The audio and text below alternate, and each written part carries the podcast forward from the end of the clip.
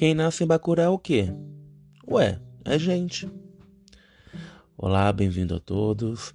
Com essa frase, eu inicio mais um episódio de Casa de Léo. Eu deixo uma pergunta aqui para todos. Um ano depois do lançamento, Bacurau ainda é um filme relevante? Eu realmente não sei se vocês assistiram, eu espero que sim, porque é um filme que traz uma mensagem muito forte, uma mensagem atual. É... E eu assisti o filme logo quando ele foi lançado, poucas semanas depois do seu lançamento, e teve um impacto bem grande.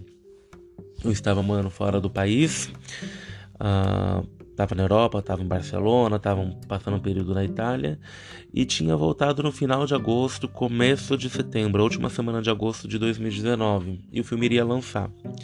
Todo aquele burburinho das primeiras semanas, o filme eu percebi que que, que ele teve um engodo bem grande em relação ao boca a boca, todo mundo querendo saber do que se tratava, as pessoas falavam que era o Mad Max do Sertão e deram outros tantos títulos com o lançamento. E aí eu fui assistir umas duas, três semanas depois. É, eu estava em São Paulo, fui assistir no Cine Sesc e me chamou a atenção uma coisa. Cinema em São Paulo tá muito caro. Eu acho um absurdo um, um, um ticket custar 40, 50, 60 reais. E eu fui numa, numa sessão de quarta-feira com um amigo meu e enfim, que era o dia mais barato. E paguei 17 reais que ainda não achei tão barato assim.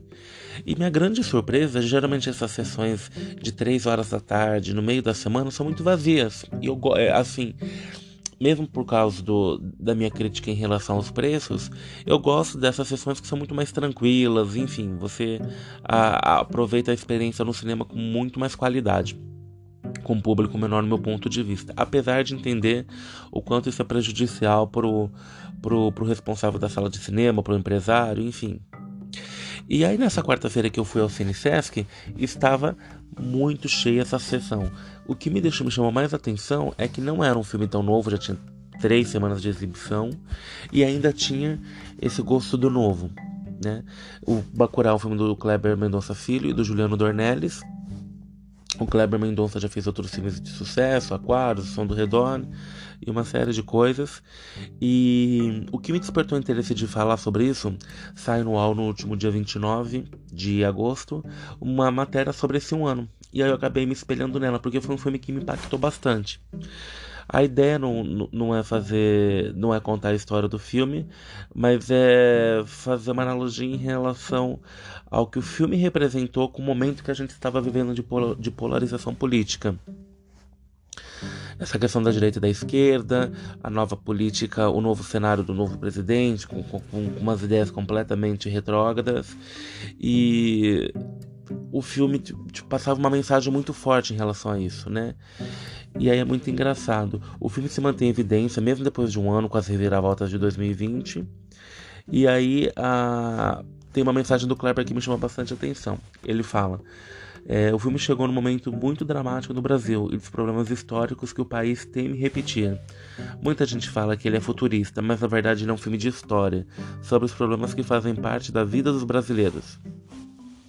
Faz sentido. Se a gente pensar nisso, o Bacurau tem muita metáfora e muita simbologia que deixa a gente pensando muito sobre essas interpretações com a realidade. Para mim ficou muito claro que o filme se tornou muito hypado e muito famoso, muito mais por causa, muito acima do, do, da bilheteria expressiva que ele teve, porque foi um filme que não teve uma publicidade que a gente está acostumado a ver e ele foi ganhando em torno em cima das pessoas que viam e acabavam comunicando sobre ele. E passavam que era uma mensagem forte do que se tratava. E tem os personagens icônicos. Se a gente pensa no Lunga, se a gente pensa na Domingas e todos os outros personagens. Estou falando de uma maneira rápida aqui. Eu lembrei do Silvério Pereira e da Sônia Braga, mas é um elenco extremamente, extremamente diverso na mensagem. Outra coisa que me chamou muito a atenção foi sobre o, o elenco nordestino não ter aqueles clichês do sertão, né? ele o, o Bacurau parece para mim que é o resultado de uma parceria bem grande é, de sintonia entre direção e os atores, os treinos e, e, isso o resultado na tela da cena do realismo da população porque existem muitas pessoas que você percebe que, que não são atores de carreira e que fazem uma participação extremamente incrível, né? E foge muito daquele estereótipo é, do que o Nordeste, do que a gente está acostumado a ver. O El País publicou uma matéria na época do lançamento falando que o Bacurau não era sobre um presente, mas sim sobre um futuro. A mesma afirmação do Kleber Mendonça. E fala que a transformação de Bacurau numa zona de caça para turistas não é assim uma alegoria do imperialismo tirada de alguma cartilha dos anos 60.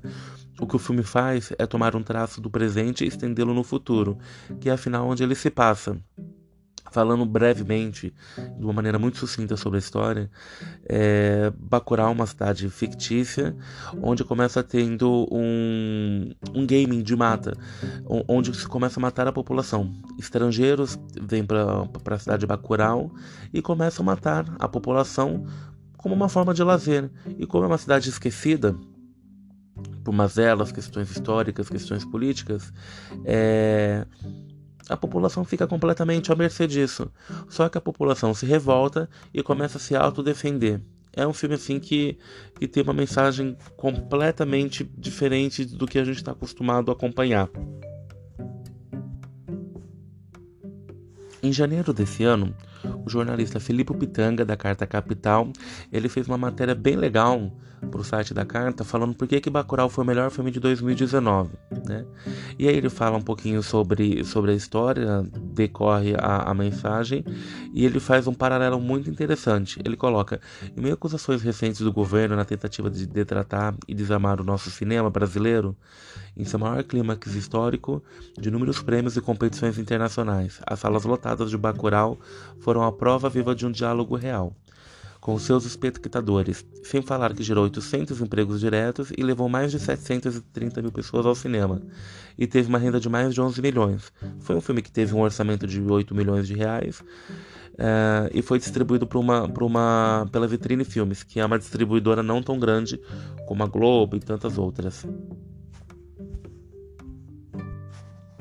No último 18 de junho, há dois meses atrás, houve uma live pelo YouTube com a, apresentação do filme gratuitamente. O filme teve um público de mais de 250 mil pessoas, que era para comemorar o Dia do Cinema Brasileiro. E foi muito engraçado que além do pessoal poder interagir do público em chat em tempo real, existiam alguns atores que estavam participando, Silvério Pereira, Thomas Aquino, Karine Telles, que é minha crush, eu sou apaixonado pelo trabalho da Karine, não só no, no, no Bacurau, ela tinha feito Que Horas Ela Volta, algumas participações na TV, e eu acho o trabalho dela incrível.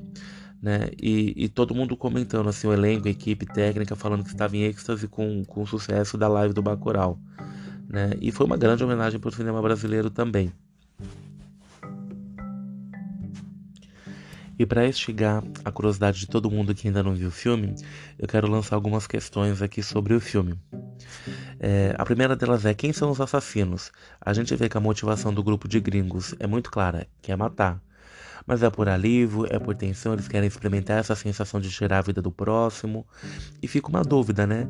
Quem comanda e quem deu início a essa intuição e motivo escolhido pelo Brasil para virar o cenário de matança desse game?